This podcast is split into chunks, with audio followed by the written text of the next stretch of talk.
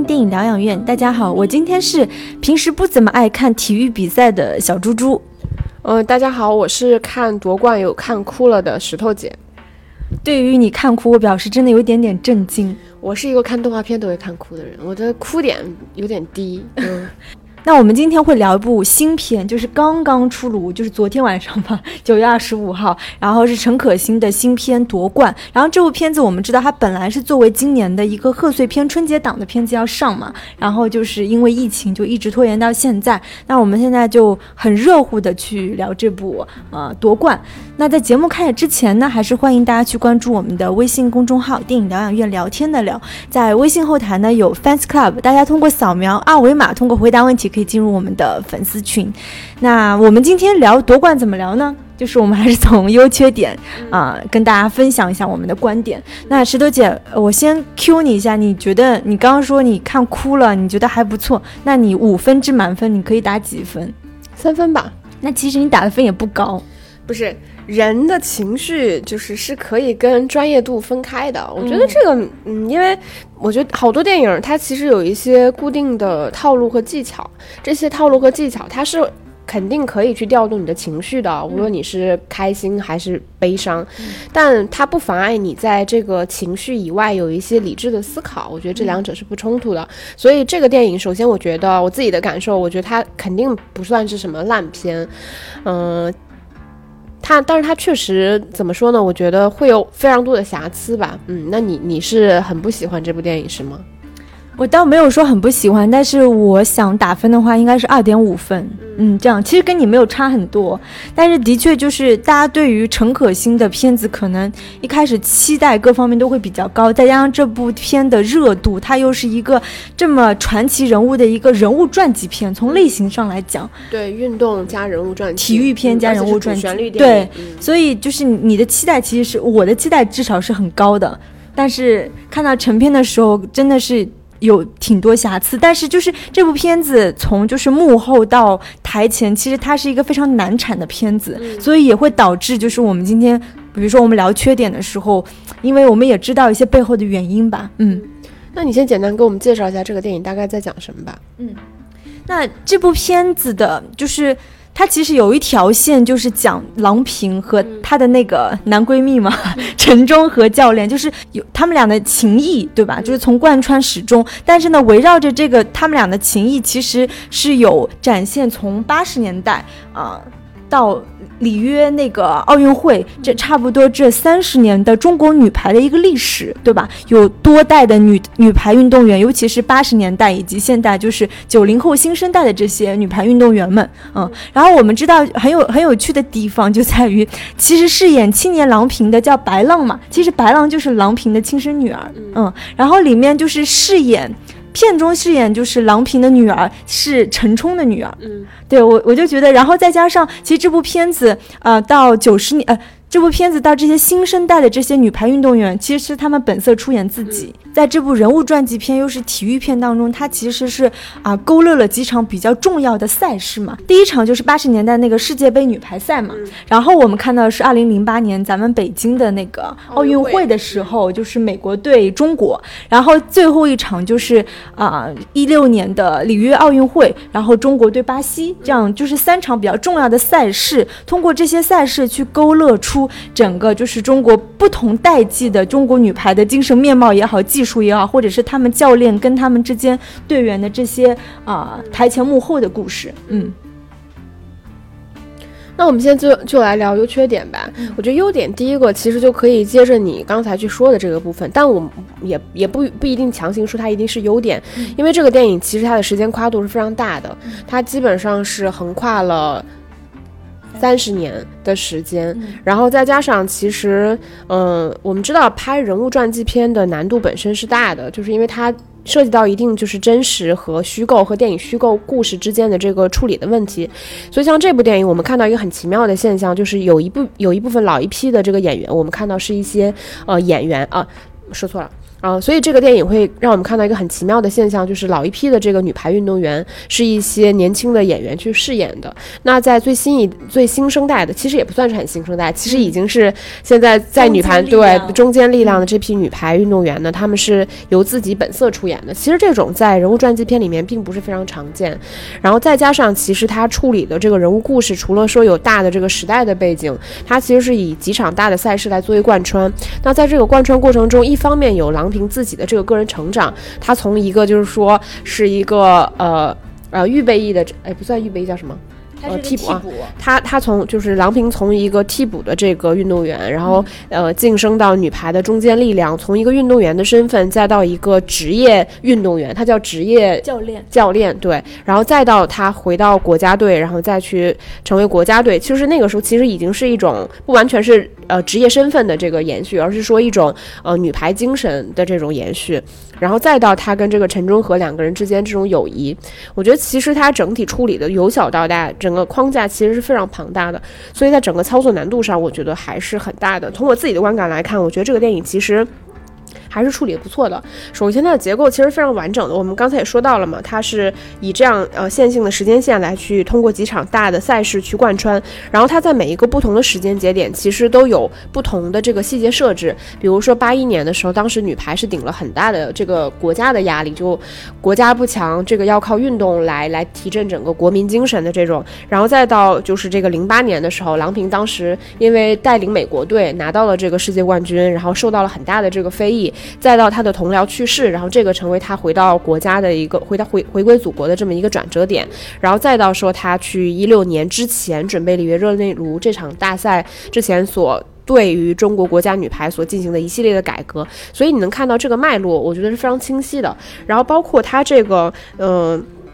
在。整个电影这个大的框架里面，它其实是有非常多的细节。我觉得这些细节其实对于塑造人物来说，就是我们说一些非常小的东西，它还是很动人的。比如说他们第一次出国打球之前，然后那个他呃郎平和陈忠和在那里喝了一杯咖啡，说五毛钱两杯，咬咬牙一人买了一杯，觉得这东西特别难接受。然后你看过了三十年之后，当他们再次去喝咖啡的时候，其实两个人的状态已经有很大的变变化。郎平是很。很能接受这个东西的，但是陈忠和就还是他虽然也也喝，就是表情也没有那么狰狞，但是你能看到他对这东西还是没有那么喜欢的。其实这些从细微的部分能看到这两个人在很多地方对于我觉得对于运动也好，对于女排也好，一些观念上的差别，但同时两个人又保有一种长期的这种友谊的默契度。我觉得在这些凝结的地方还算是不错。还有一个就是关于这个老女排、老一代女排他们运动的这个训练的这个训练史。其实这个作为一个空，虽然这个电影我觉得它对于这个空间的处理并没有很好，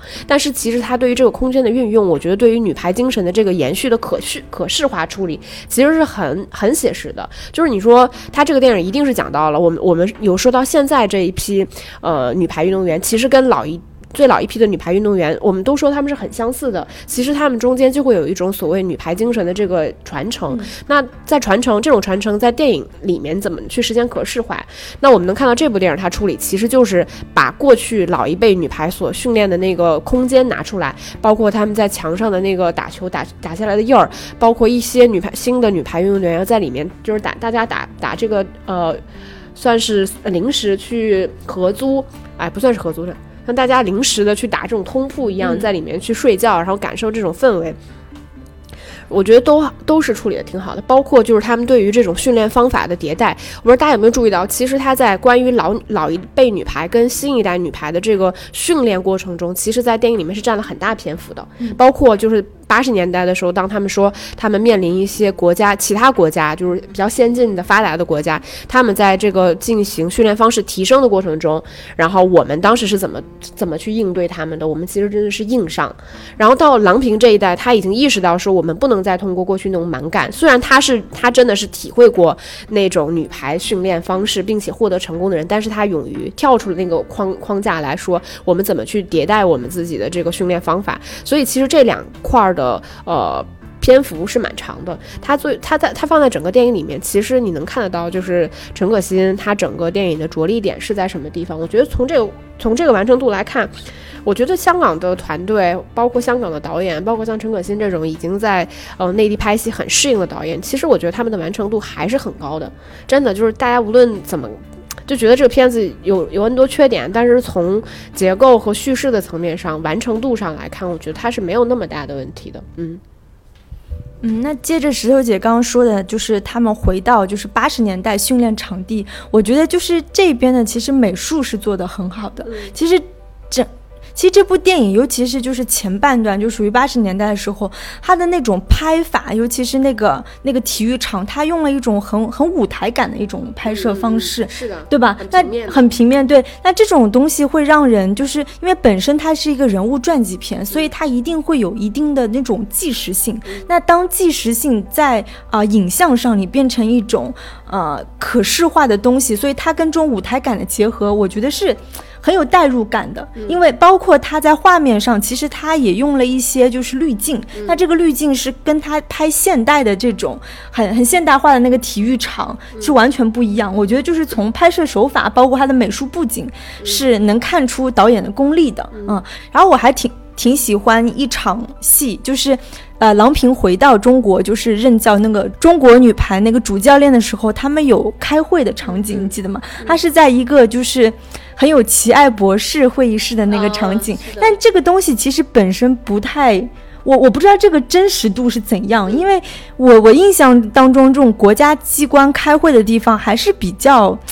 就是不不会像那么那么现代和那么西方式的，而且那个座位就是它本身就是大家是围成一个圈坐嘛，然后座位安排也是那种错落有致的，然后可以看出就是郎平他坐的那个位置，它是属于一个相对比较低位的地方，他有一些领导就会。虽然站在他呃，虽然坐在他对面，但是他其实是比较高的位置，就本身就是通过这些会议，包括郎平当时他是其实是顶着很大的压力，他要去完成这种中国女排的变革，又是在那样的会议室去探讨这么大的议题的时候，我觉得那个那个美术不仅是做的很很好看的，而且很特别，嗯。但是我觉得这应该是更多的偏戏剧创作的部分，可能纪实性并不那么强，嗯。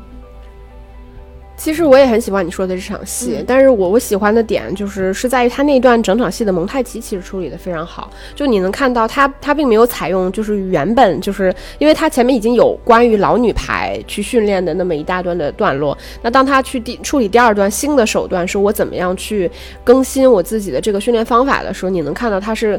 把这个郎平对训练的改革跟他去陈述这段训练的这个旁白。就是交叉在一起的，我觉得就是让整个节奏非常的轻快，而且它穿插了很多很有意思的地方，我觉得整个节奏还是很轻快的。然后加上其实这个电影，因为我的预期可能本身就没有很高，因为我觉得。我觉得看电影，反正我我的观点一直是这样。我觉得看电影摆正心态很重要。这是一部主旋律电影，然后它同时是一部运动题材的，然后再加上它其实是一部人物传记片。这种片子呢，首先大多数都不可能特别的轻松、幽默、有趣。它它，我觉得它能达到它类型片，它作为类型片的目的，就是首先我作为一个观众，我去看这样一部主旋律的运动题材的电影，其实我的情绪是有被调动起来的，且我是感受到了一种所谓运动精神。不论说这种运动精神本身是否表达的足够充分，但至少我是从这个电影层面上是有感受到的。其实说实话，就是运动题材电影是国内本身就没有这个土壤，其实非常难拍的。我觉得可能近十年我看过唯一一个我觉得真的印象非常深刻的运动片，也就是《狐狸猎手》。就那个片子其实是非常反我们传统看到这种宣扬运动精神的电影，但我们今天看的毕竟是一部主旋律的电影嘛，所以肯定还不属于那个范畴。然后，其实我觉得这个电影其实细节还是算是很注重，就完成细节的部分，我觉得完成的还是不错的。有一个你能看得到，就是陈可辛非常注重，就是在巩俐饰演的郎平的部分，他很注重处理镜头的角度，嗯，因为真实的郎平很高。哦，因为真实的郎平，她的身高是有一米八四，虽然说在女排运动员里面不高，但是她需要去跟。不停的去跟陈忠和做一个对比，因为陈忠和真实的身高是一米七八，所以他们其实这个身高差还是有一定的。然后到了巩俐这里呢，她一方面要注重说巩俐她整个人的身高跟整个周围环境的这个对比，因为她毕竟是一个女排运动员，比如她跟这个篮球架的这个高度比例，然后包括她跟其他运动员的这个身高比例，她要很注重这些部分。所以我们能看到大多数巩俐出现的镜头，其实全部都是对对低角度俯俯拍的，就是为了显得她很高。包括我有注意，就是巩俐其实后面穿的鞋子其实都是有一点厚度的。嗯然后再有就是她跟黄渤的这个参照物，就是啊，黄渤这个参照，就是他们两个人有一定需要一定的这个身高差的进行对比。我们能看到，就是在老一辈的那个里面，因为那个呃，我们看到那个陈呃。彭昱畅和白浪他们两个人那个身高差，其实已经高过真实的那个郎平跟陈忠和的这个身高差。但你看到那个场景，你会觉得还蛮有冲击力的。就是其实他们两个人在当下那个环境里面都处于一个相似的这个有一点惺惺相惜的境况，但他们的那个身高差其实一定会影响到观众对于后面两个人这个身高差。比的这个注意，所以我们能看到后面的镜头其实都非常注意。比如说，当郎平在前景的前景的时候，他都从郎平的这个位置，就是巩俐的这个位置去俯拍黄渤的那个位置，去营造这种身高差。我觉得这些部分都还蛮注重的。然后包括它这个里面，因为我们说到它在主题的这个传递上，我觉得相对来说还是比较完整的吧。因为运动这个东西，其实它是一个，我觉得是一场，就是你对于自己的这个生理极限的挑战，跟国家精神、国家荣誉所强度强强度捆绑的这么一个行为。所以它这个里边儿关于说，呃，在八十年代的时候，大家觉得说我那个，我觉得那个时候女排的精神有一个很明显的感受，就是大家打球其实并不是为了自己。那个时候大家也不会去反思说我我是不是真的喜欢排球。我觉得大家是背着很沉重的包袱，就是为了。国家的荣誉去打球，所以这个东西变成了一个很强大的助力。其实我能感我我看这个电影的时候，其实我能感受到，在新一代的这个年轻运动员里面，其实大家已经没有那么强的去背负着这个国家荣誉感再去做这件事情了。你你可以想象，我觉得，因为毕竟时代不一样了，我觉得大家去做这个事情的时候，郎平也很注意，他也会跟他们说，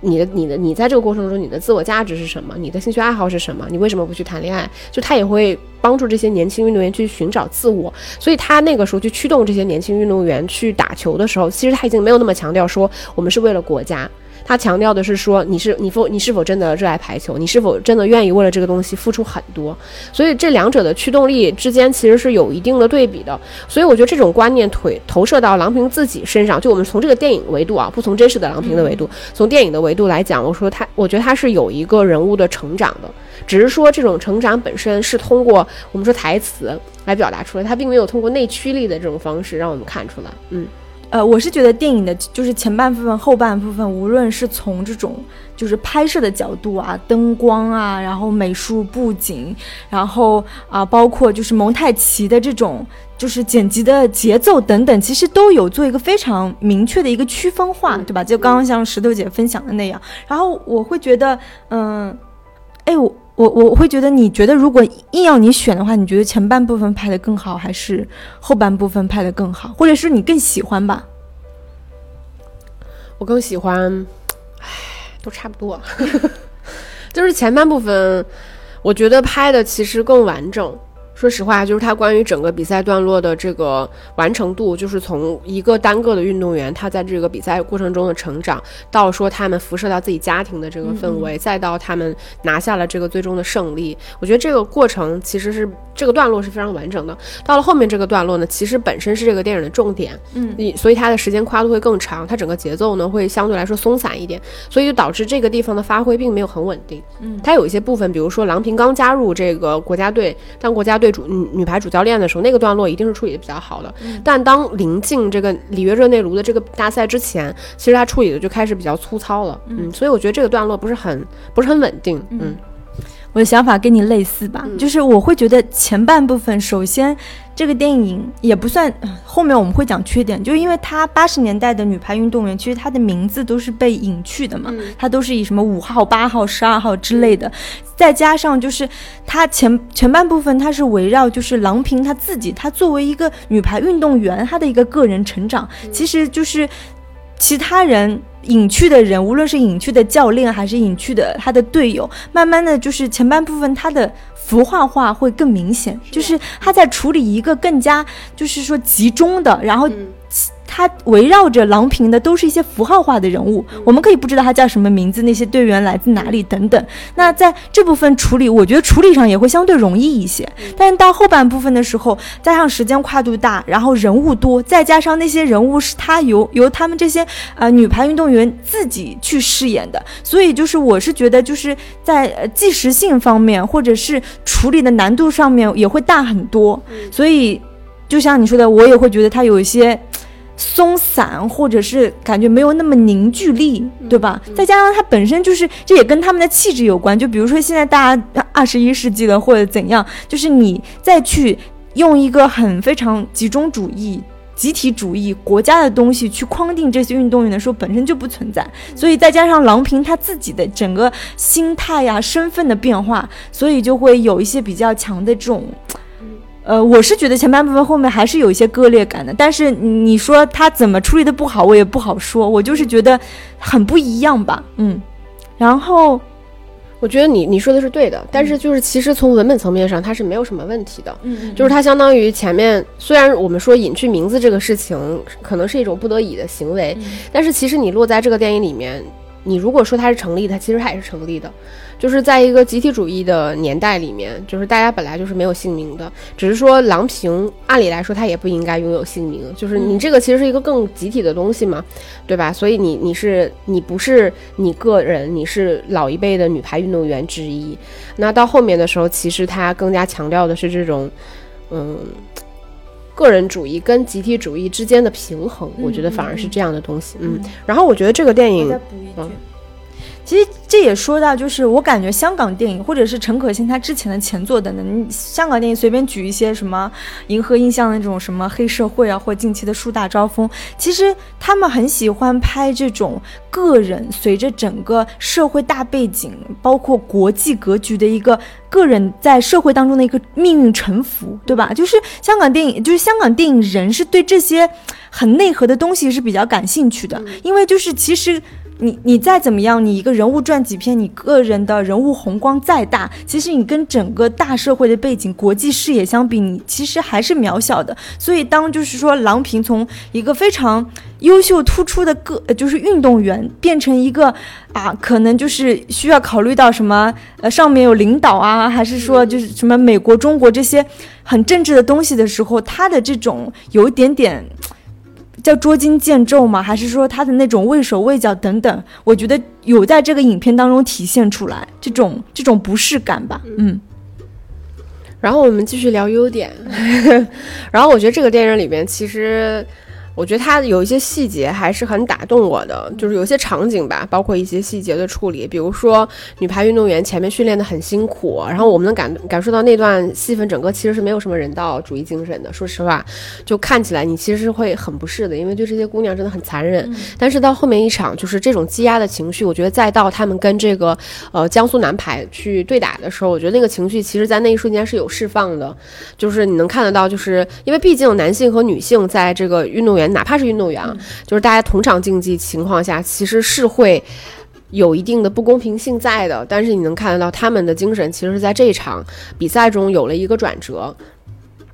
然后再到就是他在处理后面，比如说一些涉及到一些真实的球员，比如说张常宁，原来不是打沙滩排球的，打沙排他有一个，他就很喜欢去转球，因为这个肯定是真实的，就是他喜欢转球，结果导致转球超时，然后对方得了一分，就你会觉得说他还是有把一些就很个人个性化的就是东西，然后跟一些很高的这种情绪，包括一些女性的东西放进去，因为无论如何我们一直在聊女排精神，但是放在这个电影里面，其实我们。能看到的是一个一个女性形象，然后这些女性其实大多数，说实话，除了主教练都是非常年轻的女性，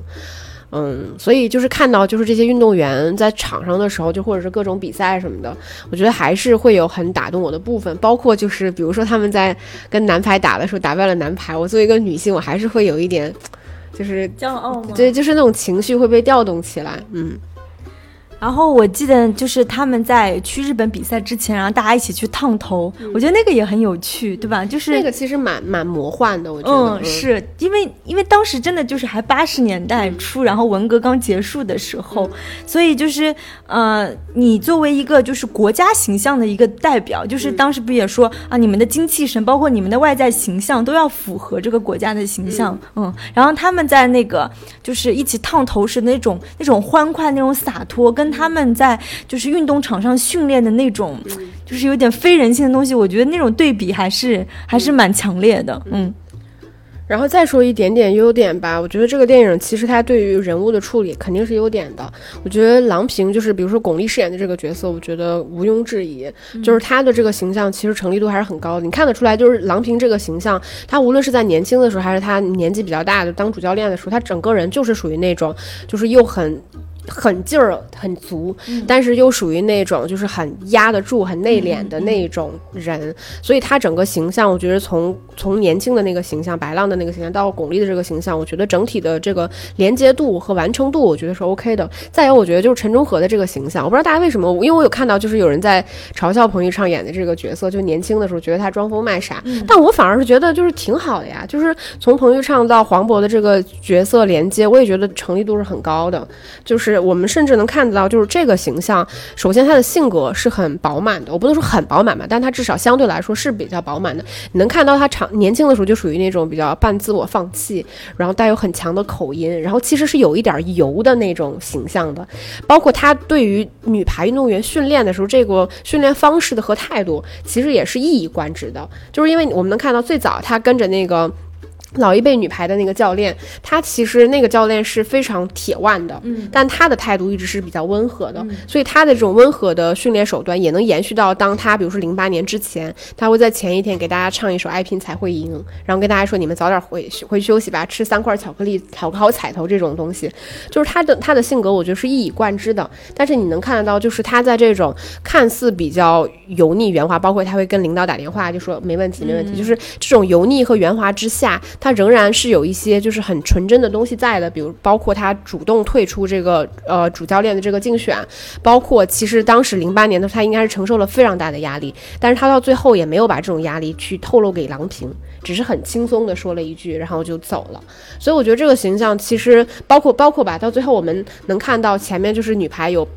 就是大家东拼西凑一件很破的红毛衣，他也会在就是。一六年的时候看这场直播的时候，然后穿上那件红毛衣，因为然后包括他内里的这种所谓的坚持也好，包括他的油腻也好，我觉得都还是在的。所以无论是从彭昱畅到黄渤的表演，到整个角色的成立度，我都觉得还挺好的。嗯，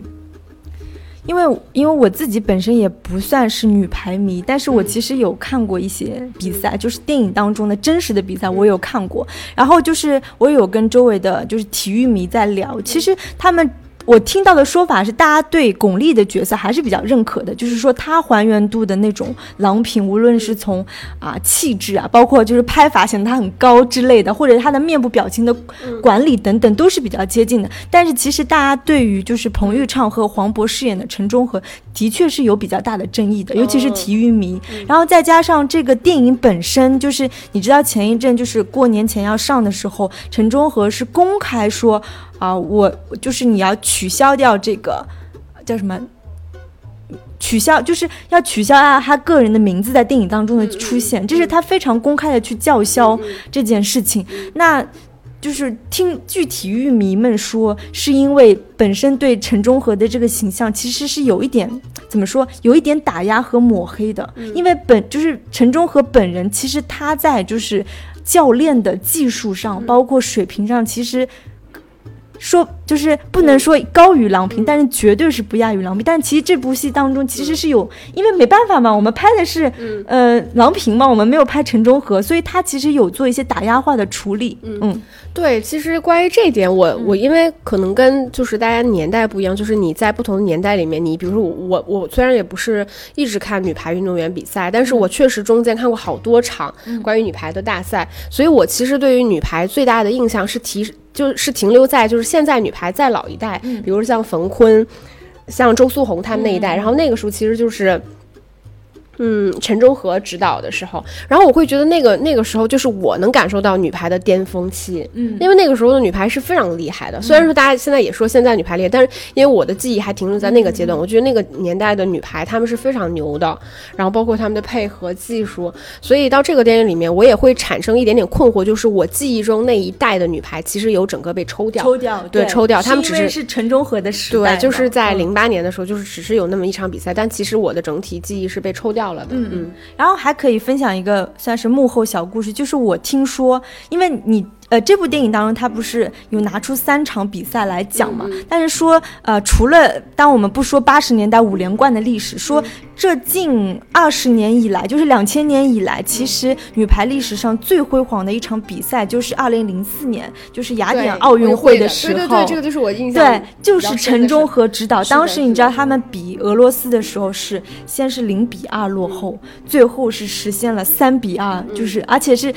前面零比二的时候，他是小比分的那个落后，后面就是三比，就是后面最后当然是三比二，三场连胜的时候，其实也是把分咬得很死。然后就说那场战役吧，就是那场战役真的是体现陈忠和非常非常厉害、高超的这种教练的技术，嗯，所以我觉得这些但是都没有被提到。然后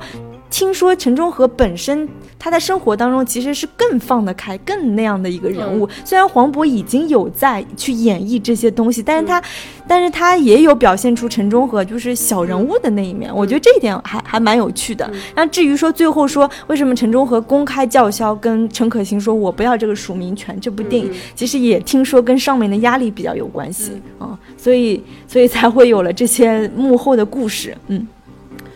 嗯，我觉得就是大家也不用带那么多的情绪去看，对吧？就是我作为一个观众，我能了解到多少信息去看这个观看这个电影呢？我觉得我就能接触到多少就接触到多少，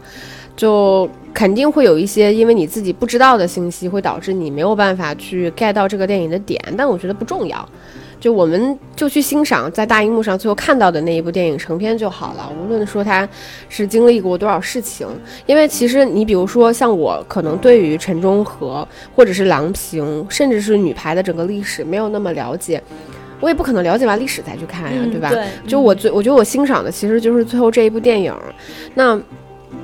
嗯，至于你说到就是陈忠和的部分，其实是会是是，我觉得这个电影有一些就是避重就轻的部分，这个我们缺点等下再聊。但其实从文本层面上，以郎平的个人成长来穿这个故事，其实他确实不可能把每一场比赛、每一个阶段中国女排的样貌都表现出来。嗯，我觉得这个确实也是客观的事实。那我们现在就来聊一下缺点吧，感觉小猪猪也憋了很多的缺点想说。那先就说，呃，刚才有提到的，就关于名字的隐去，对吧？就是这部电影当中有哪些人物被隐去？基本上前半段的所有人物都被隐去了，包括第一代的主教练叫袁伟民，对吧？然后整个就是陈忠和的角色，你知道大家怎么称呼他吗？就叫陪教教练，就那个陪教，那个陪教教练，或者是郎平对他比较亲切的称呼你，但是没有一个人叫他的名字，对吧？然后包括就是说，呃，八十年代那个五连冠时期那些女队员们都化身为一种一种符号等等，或者是那个袁伟民，其实其实袁明袁伟民这个角色，我就有一点点被抹黑，还是说打压也好，因为你记得就是他们当时去日本比赛的时候，就是啊、当一开始就是被日本打压的时候，那那个教练袁伟民他在那边如何？跟他的队友说，就是他开始去灌输一种非常集体主义、非常就是就是个人荣辱和国家荣辱的一种结合，而完全摒弃了一些，就你作为一个国家队主教练，你应该有的这种偏战术上、技术上的指导。那这些其实后面在郎平做教练的时候，甚至是在那个陈忠和做教练的时候，其实都有体现。但是在陈伟民的时候，就会变得你只是一个说啊，我们要为国家而战，我们不能丢了这个人，我们要在日本胜利等等。这个东西其实就是我我是觉得，好像这个电影当中，他对塑造前半段的人物，其实都有点太扁平化和符号化了。嗯，其实我我我的观点跟你类似，但又不完全一样。我觉得这个电影一个很大的缺点就是我在观看的过程中，我觉得它细节上具有很大的含混性。嗯我觉得这种含混性不完全是来自于说我们说一些敏感的内容不好去表达，我觉得这种含混性表现在它对于一个运动题材的电影处理的不够硬核。嗯，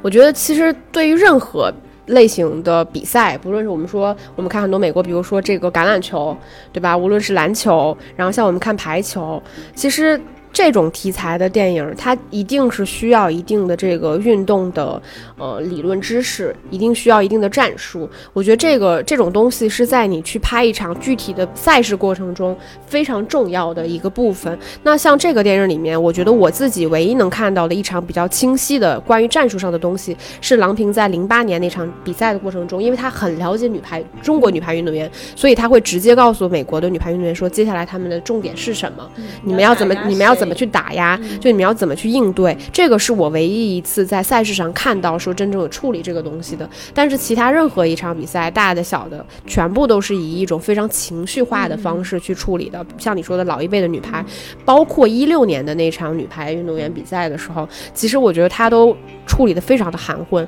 我我难以想象，就是在这样一场大赛的过程中，我觉得如果运动员在比赛，比如说你从第三局坚持到第五局的过程中，你其实需要强大的意志力去坚持，这个一定。是需要情绪上的东西去支撑，但是你落到比赛上，其实你一定是需要很精准的，在那个很短的时间里面去判断我的战术是什么，我要怎么打。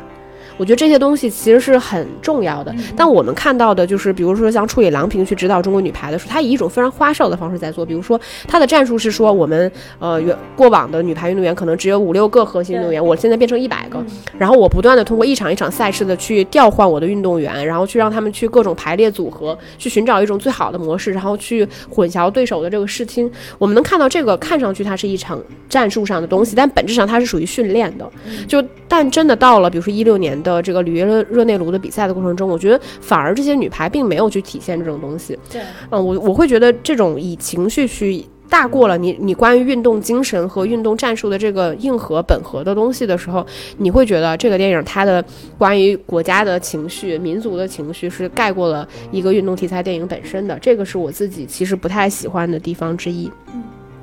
再加上你记得，就是他每场比赛其实他都有一个话外音，就是那个体育解说员，就是他解说的东西也是跟战术、跟技术不太有关系。对，就是那些很很奇怪的，就是也是情绪化的表达。这个也是我比较意外，因为比如说你一定要处理，那可能教练到时候就是要用国国家的荣辱来，就是激励队员的时候，你作为一个体育解说员，你能不能说一些就是专业、专业有含金量的话？结果都没有。所以他那个解说，我。觉得本身就是非常电影化的东西，它并不是体育化的东西。嗯，然后像这个电影里面，我觉得还有一点我自己非常遗憾的是，我觉得我没有看到说郎平这个角色，她加入中国女排运动员以后，就是给中国女排真正带来的是什么。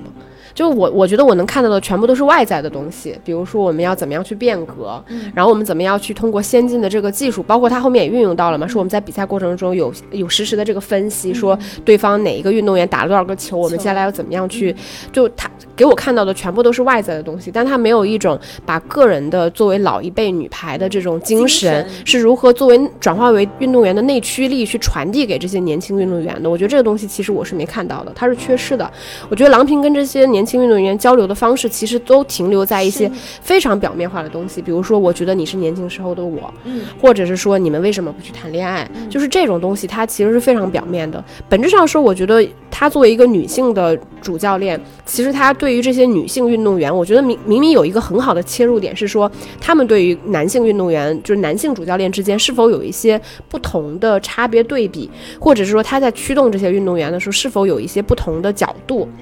和理解，我觉得这个东西其实很重要的。但它其实作为这么一个老一辈女排的精神，到了新一代的这个女排运动员中间来的时候，这些东西反而变得很空泛。嗯，就是包括她在前前一场大赛之前，她自己一个人在那场运动，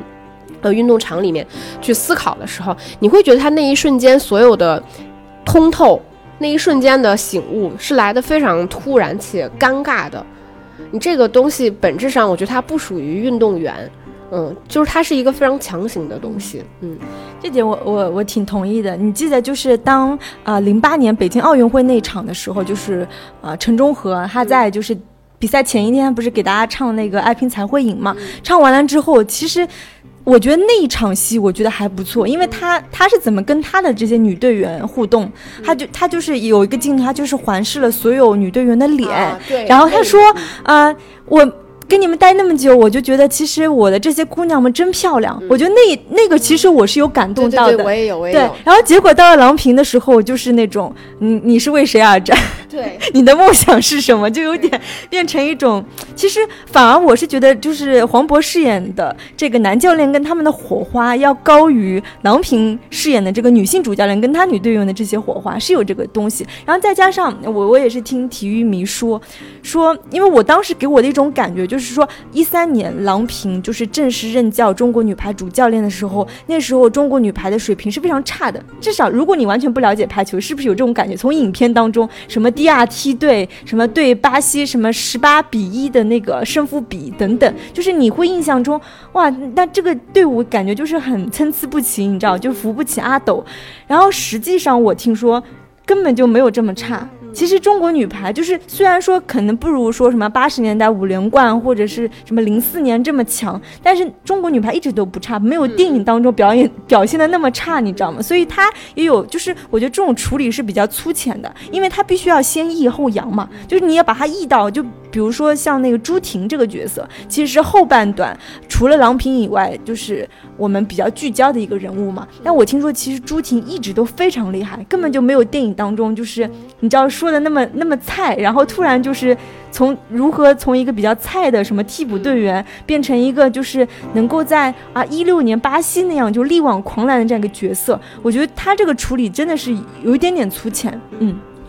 对这个地方我特别认同，就是他其实也是一个对照组，就是在最开始的时候，郎平她作为一个运动员，然后到朱婷她作为一个运动员，她是她其实是两个个体在一个群体里面，然后这实现通过实现这种个体的这种转换嘛，所以它其实是一些非常细体和聚焦的东西，但我觉得这两个。部分其实处理的都非常粗糙，其实观众是很难以理解说为什么这两个运动员，就比如说郎平好了，前面什么突然举起一百公斤，因为上一幕我在看他，他还是举了一个十公斤，就两边各十公斤，加起来二十公斤，然后他突然就举起了一个一百公斤，这个过程中其实他没有任何铺垫过说郎平这个角色他是多么勤奋的，嗯，对我觉得完全没有过，然后他突然就举起了一个一百公斤，就觉得这是一个怪力少女突然就通神了，就是一个这种的感觉，然后像那个朱婷那个角色也是一样的，就是她她其实是想表达一个运动员在这个训练过程中，你关于自我内心的这个对对自我价值，包括你作为一个运动员自我认可，包括你对于你正在做的这件事情的理解，其实我觉得她是想表达这种成长，但其实真的非常奇怪，还还还很粗浅的套了一个什么农村人城市人，对对对对我，我觉得这个如果说真的，他是属于朱婷很个人化的，就是他对于自己自卑，或者是说对于感觉自己有很大的这种包袱去做这个事情，其实完全没有必要做的这么的符号化。就是你通过你在打比赛的时候是不是能喊出来？嗯，你能喊出来你就厉害，你喊不出来你就不厉害。就是这个是非常粗浅且符号化的东西。我觉得至少从这一点处理上，我觉得我是还蛮不喜欢的。嗯，然后这个电影，我觉得我自己其实从一开始看到后面，我都有一个非常不喜欢的部分，就是它摄影。的部分，我不是说它具体的镜头运动不好，因为它用了那种高清摄影机在拍，它制造了一种极度的虚假感。这个虚假感是让我觉得很难受、很难受的一点。就是其实说实话，我我自己觉得，就是作为一个运动题材的电影，其实它需要一些更质朴的东西来还原这个电影的真实感。你懂我的意思吗？就是它这个东西是非常即时性的东西，包括你需要观众去带入这些运动员的角色，去体会他们有多么的艰难，他们在运动场上有多么的就是热血。我觉得这种东西全部都需要一些质朴的东西去带入，但它的整个色调，包括它的摄影机过于的清晰了之后，一切都显得非常的虚假。我觉得这种虚假感，其实一个是套在八零年代的时候，我会觉得本身这个就是我们对于过往曾经年代回溯所不会用到的一种方式，这种这种摄影方式就去拍你以以这种。这种强曝光的、明亮的、虚假的这种方式去拍，然后哪怕就是到后来，我也觉得这种就是这种明亮的、宽敞的、现代的东西，它仍然会给观众制造一种非常虚假的感觉，它会让观众没有办法沉浸在这场比赛当中，这个是我自己很不喜欢的一点。摄影那个，我觉得也是，因为八十年代的时候，它除了你刚刚说的，其实它很多就是光圈很大，对对吧？就是看的。我我当时有在想，就是因为可能拍八十年代故意要营营造成这种感觉，然后到了后面就是现代的这部分，它还是用了一些。我听说啊，这个可能是在后期就是重新剪辑的时候出现的一些问题。原本它的这种啊剧情推进的一些台词或者是人物之间的互动，最后就是以一些有点升格镜头、有点大光圈的东西给替代进去了。嗯，是尤其是在比赛现场的时候，而且它很多时候你说。体育赛事，我们经常会看体育赛事的话，大家都知道是那个就是直播转播的形式，其实是它有现场是有很多台机位的，你知道吗？就是每个机位它会负负责的一部分，但是到了这个电影当中的时候，它变成一种很多都是近景特写的镜头，相反就是那种全景的俯拍是很少的，这个也是没有那么体育片那么纪实感的一个一个原因，嗯。我自己理解下来，一个是因为。演员是真的没有办法达到真实运动员那么强的这种，呃，真实感和力道。我觉得这个一定是他选择了大量近景去拍这个比赛戏份一个很重要的原因。再有，其实我很认同你，我觉得他的比赛戏份其实拍的并不好看，就是拍的非常的杂乱。就是按理来说，我觉得其实一场运动赛事，他是拍的可以非常有美感的。嗯，就是因为我能我能注意到他前面有用一些就是俯拍的镜头，就是八八零年代的他有用一些俯拍的镜。因为那个其实运动场非常的小，然后你能看到人物在其中。其实我觉得这种设计本身是没什么问题的，但只是说你落到电影可视化的部分的时候，我觉得它少了很多运动的美感。说实话，你能在这个电影里面感受到女排运动员她们做运动员那种力量感，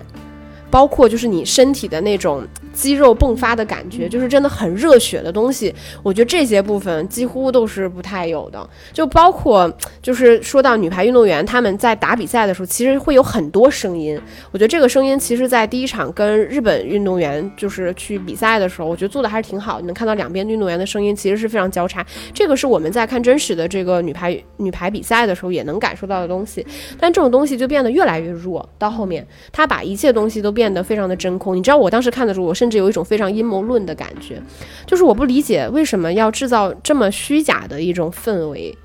就我都我我在想说，这个是是故意的吗？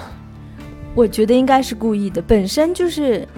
体育这个东西，它的政治性就很强，尤其是前半部分。我听说有一种说法，就是为什么那些人名字隐去，或者是为什么拍的那么含混等等，什么有关当局的一些态度，不是会议等等，为什么会这样？是因为老一辈的这个八十年代女排运动员，其实最后结局都很不好。嗯。所以才不能出现这些署名权，这是一一个原因。再加上到后后面，就是虽然就是郎平说要大幅度改革的时候，那些领导都说看上去有一点不同意见，但是最后都说啊，我们支持你改革。但实际上根本就不会有这么简单，对吧？但他就是以这种很很虚假的方式这样一样一笔带过了。我觉得就是跟他的这种，再加上就是你说这种含混不清，我是觉得这个电影。有这种气质在，你记得八十年代的时候，同样就是作为一个比赛的观众，对吧？比如说中国电视机前的观众，或者是呃那个女排胜利之后，大家就是拿着那个红旗去街上奔跑的那种，那种那种热血那种也好。然后到了现代的话，他就只拍一些，比如说什么巴西的现场的观众，就是。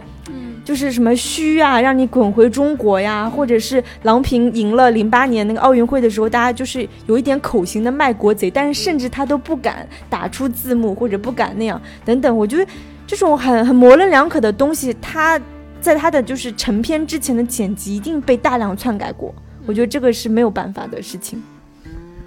哎，这个我觉得可以理解吧，就是大家都已经就是都知道了，对吧？就是所以我在看的时候，我就觉得也理解，对吧？就是他也不可能真的让一个观众大声指着郎平说卖国贼，然后这个还被电影观众看到，我觉得这事情。但我我自己有注意到，其实这个电影里面，因为他是把郎平作为绝对的主角在拍嘛，所以他是有。非常多，就是很故意的让观众去带入和理解郎平这个角色，包括其实从那个巩俐那个形象开始，其实他采用了大量的跟拍，然后包括就是他去处理很多，尤其是在零八年那个时间节点，说实话，就是关于说郎平为什么从中国老一辈的女排去美国留学之后会加入美国去当这个女主教练的部分，其实处理的是非常的模糊，他他几乎就没有说过说我为什么会去做这个事情。但但但摄影机其实是让观众去理解郎平的，包括他在中间是给郎平加了很多这种，呃，我觉得个人挣扎的部分吧，比如说他他。你记得，就是他在零八年那场比赛，就是美国马上就要赢的，就到就到那个赛点之前的时候，他说这个是你们的比赛，你们去吧。然后就那个瞬间，你能感受到啊，他就我作为一个中国观众嘛，我就马上理解了啊，这个是郎平，就是内心还是有一点爱国的情绪的，就是到这个时候他就收住了。然后包括就是说，呃，他这个。把他的车停在这个残疾人的这个车位上面，就说他其实全身是伤，然后就是他个体的这种挣扎。我觉得其实电影一直是让观众去理解这个形象，但是其实他忽略了很多。我觉得关于真正这个人物本身很个体化的部分，嗯，就比如说到这个他去美国任教的这个部分。说句心里话，我觉得这个对于任何运动员来说，他都是一个很好的机会，因为他也是美国女排运动员。历史上第一个女性主教练，所以这个而且是一个就是中国的女教练。其实站在个人的层面上，我不觉得这个事情有那么的难以接受或理解，只是说她被放在了一个很尴尬的位置上面。但我觉得关于她个体的这种选择。我觉得其实处理的非常少的，他更多的还是通过一些我们能看到，就是在零八年他回到美国之后，然后他脑中脑海中不停的闪回他曾经那场比赛，零八年就给观众制造一种他一直就是被这场对被这场梦魇所所所缠绕，就是他内心这个是他内心放不下的心结。从文本层面上来看，这个肯定是成立的，但是其实这么处理也是非常的投机取巧的一种方式，嗯。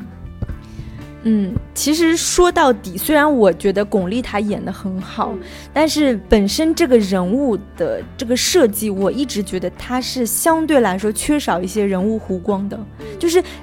归根到底，这个整部电影当中的人物其实都是。偏扁平化的，包括郎平自己。刚刚石头姐有说到，就是对她的个人选择。因为据我所知，她其实在八九年的时候，就是八十年代末的时候，她已经去了意大利那边去任教了。然后从意大利那边之后，她就一直是在美国生活的。也就是说，其实很有可能她这半辈子一半的时间，她都是在国外生活的。虽然就是中间也有一些，比如说什么喝咖啡的桥段，或者陈忠和说：“哎呀，你英语说得好，你国际化视野等等。”但是很多东西，我觉得也。是刻意在压制，就是巩俐是在压制这个他这些西化的西化的东西，就很明显，对吧？其实人人家应该就是包括就是他在美国指导美国那场比赛的时候，也能看出是是在压制一些的，嗯。然后其实巩呃，其实郎平这个角色他本身是有一定的争议性的吧，因为他实在是在国外待的时间太久了，所以。这个电影感觉也有一些怎么说那种故意掰回来的那种那种，就其实很故意。你你懂，他陷入了一个很民粹的，就是概念里，就是。本质上，我觉得郎平无论是在哪个国家的，就是女排运动员，就是训当主教练去训练，这个我觉得没有任何从伦理道德上，我觉得没有任何问题。但是这个电影最终去把它处处理成了一种，他真的去回归到了顺从民意，或者说顺顺从这种民粹的思潮，把它变成了我受过往的这种呃这种影响，我最终还是回归到了一条正道的那种，你懂吗？就是好像最终我是回回来报效祖国，我离不开这片故土，就他最终还是处理成了这种比较。粗浅的东西，对，嗯嗯。然后我还记得，就是有两个细节，不知道有没有注意到。一个就是他最终决定回国之前，就是类似于他在美国的家里，他招待了就很多中国朋友，然后就有朋友去骂，说什么现在中国女排怎么差成这样，对吧？但实际上我刚刚也说，其实中国女排一直都没有这么差，他就是他以一种很很粗浅的方式说，别人说你中国女排不行，那我就出于一种什么内心的这种女排精神，就回到了中国。还有一个很有趣的地方，就是他跟黄渤在那边喝咖啡。的时候，你有没有注意到他在桌上放的那本是中国护照？嗯，我注意到了。嗯，对吧？这个就是，就是很很很民粹，对吧？就是比如说郎平这样一个整个就是国外的生涯等等，你知道现在的人肯定都会问他是中国国籍吗？他还是中国人吗？就是一般的人肯定都会这样问。然后结果那个镜头就是打着咖啡的名义，其实是拍了那本护照。我觉得那个真的很很很有趣。嗯。然后最后再聊一点缺点吧。我觉得这个电影里面还有一个部分其实是我不太喜欢的，就是。我觉得关于极端情绪处理的部分，因为我觉得运动场是一个还挺特殊的地方，就是它在这个其中，说实话，这个事情是很反反人性、反人类的。就是你要求一个人突破他自己的生理极限和心理极限，去做一些高强度的持续性的运动和训练的时候，其实真的没有那么人性化。尤其是你在看电影的时候，你能感受到这些情绪施加的对象是一些女性的时候，其实它带给普通观众的冲击力会更强。就如果今天我们打个比方，你换成一堆男男男性的这个排球运动员，其实你不会有那么强的感受。但是他当换到一堆女性在其中，比如说他他们不停的被球砸，对，然后不停的摔倒，对，因为我们知道这些女排运动员最后全部都是身负重伤，真的是没一块好的地方，所以。他关于处理这些极端情绪的时候，这些运动员对于自己正在做的这件事情的反应，其实这些是一种极端情绪。我觉得他处理的是非常粗糙的，很麻木的，就是哭而已嘛。对，就是他很扁平，对，就是无非就是说我我不想训练了，或者是说当我被砸的时候，我表现一种就是非常脆弱和柔弱的感觉。嗯，就是他，我觉得就是那当下那个极端情绪点，我觉得不真实。这个是我一个很。直观的感受就是，当一个人处理处于生理和心理极限的时候，虽然我并不是一个运动员，我没有处理过，真的在那个时那个情况下，但我觉得在人在那种情况下，他的反应其实是，我觉得需要一些真实感的东西。就无论他是崩溃，或者是说他无论是处于一种异样的兴奋，就是我觉得这些情绪。它它都有可能存在，或者说在不同的这个运动员身上都有可能存在。但在这部电影里面，我觉得这些东西全部都被处理得非常的虚假。极端情绪，我觉得一是处理的非常没有人性，但我们可以理解，在那个极端的情绪之下，你处理一些就是。残忍的东西，我觉得是 OK 的，但这些女排运动员的反应是很虚假的。嗯，我觉得她并没有表现出来一种，无论是从女性层面上、从个体层面上，还是从运动员层面上，就任何一个维度都没有一种真实性的情绪在。所以这个也是观众处在那个情况下看这样一场非常残忍的、残酷的这样训练时候非常麻木的一个很重要的原因，因为他的情绪。观众没有代入感，那我觉得到了后面这些新一代的女排运动员训练的时候，我觉得这些东西就更加被抽空了。说实话，你单从电影来看，你觉得这些训练运动员训练辛苦吗？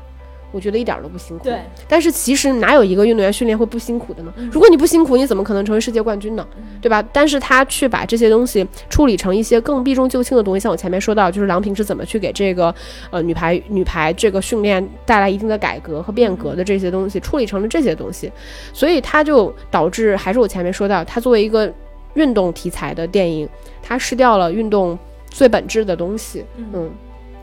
失掉了本身追求更高、更快、更强，对，